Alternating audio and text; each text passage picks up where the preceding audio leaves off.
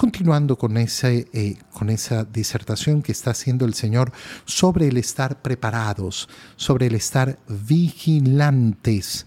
Ya lo leíamos ayer, estad en vela, velen, velen y estén preparados, porque no saben el día ni la hora, porque no saben el futuro, porque no lo saben, no lo van a saber. Y entonces, ¿qué les dice eh, el Señor? Les dice una parábola a sus discípulos. El reino de los cielos es semejante a diez jóvenes que tomando sus lámparas salieron al encuentro del esposo.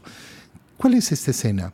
Esta escena es eh, esa, eh, esa forma de la boda judía, donde en primer lugar se realizaban los desposorios.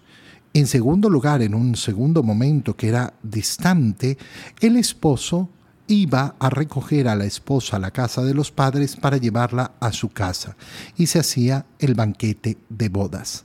Son dos momentos separados por el tiempo. Desde los desposorios son esposos.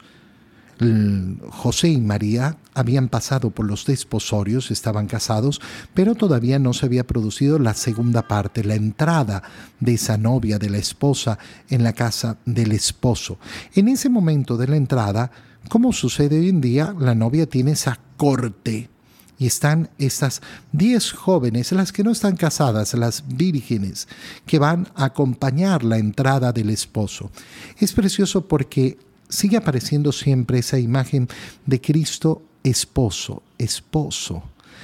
Y es tan profunda y tan bella. Esta semana, gracias a esa fiesta de San Bartolomé, pudimos reflexionar sobre esa imagen del Apocalipsis, donde se nos muestra las bodas del Cordero. Y es constante como al hablar del reino de los cielos siempre va a aparecer esta imagen del esposo. ¿Quién es el esposo? Cristo, el Cordero de Dios. ¿Qué pasa con estas diez jóvenes, con estas diez vírgenes? Que cinco son prudentes y llevan aceite extra para sus lámparas, cinco no. ¿Qué nos está diciendo el Señor con esta parábola? Algo muy sencillo, lo mismo que viene repitiéndonos y repitiéndonos. Prudencia, prudencia. La sensatez y la prudencia son virtudes esenciales de la vida del cristiano. Sensatez, prudencia, atento, cuídate, cuídate. ¿Qué tengo que cuidar? Ay, tengo que cuidar mi vida hermano mío, tienes que cuidar tu alma en primer lugar. Tienes que cuidar tu alma en primer lugar. Es lo más importante que debes cuidar. Cuidar el alma, ¿para qué? Para eh, poder estar siempre parado para el encuentro con el Señor, porque eso es lo que nos está diciendo el Señor. Y fíjate una cosa muy importante que hay en esta parábola.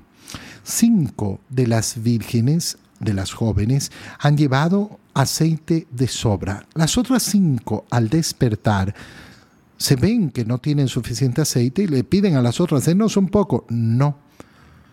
Ah, ¿por qué no comparten? ¿Por qué son tacañas? Porque la prudencia no se puede compartir. La prudencia la podemos enseñar, pero no es que yo la puedo compartir. Cada uno de nosotros es responsable de su prudencia. Cada uno de nosotros es responsable de su prudencia. Atento con lo que esto significa. ¿Por qué? Porque nos muestra cómo en nuestra vida estamos llamados justamente a caminar cada uno el camino que tiene que caminar asumiendo la responsabilidad de nuestros actos, asumiendo la responsabilidad de nuestros actos. Vivir en libertad, vivir en libertad, ¿qué significa? Significa asumir, asumir la responsabilidad de mis actos, de mis decisiones. Qué bonito es ser libre, pero para ser libre, yo tengo que asumir la responsabilidad. ¿Cómo termina el Evangelio que hemos leído? Estén pues preparados, porque no saben ni el día ni la hora. Volvemos a retomar el día de ayer. La condición de la criatura es esta, no conocer el futuro. ¿Lo aceptas o no lo aceptas? Si no lo aceptas, vivirás frustrado, vivirás siempre frustrado. Quien acepta esto, comenzará a buscar caminar el camino del Señor. No, yo no tengo asegurado el futuro. ¿Cuándo tengo que estar listo para presentar mi alma al Señor? Hoy. En este momento.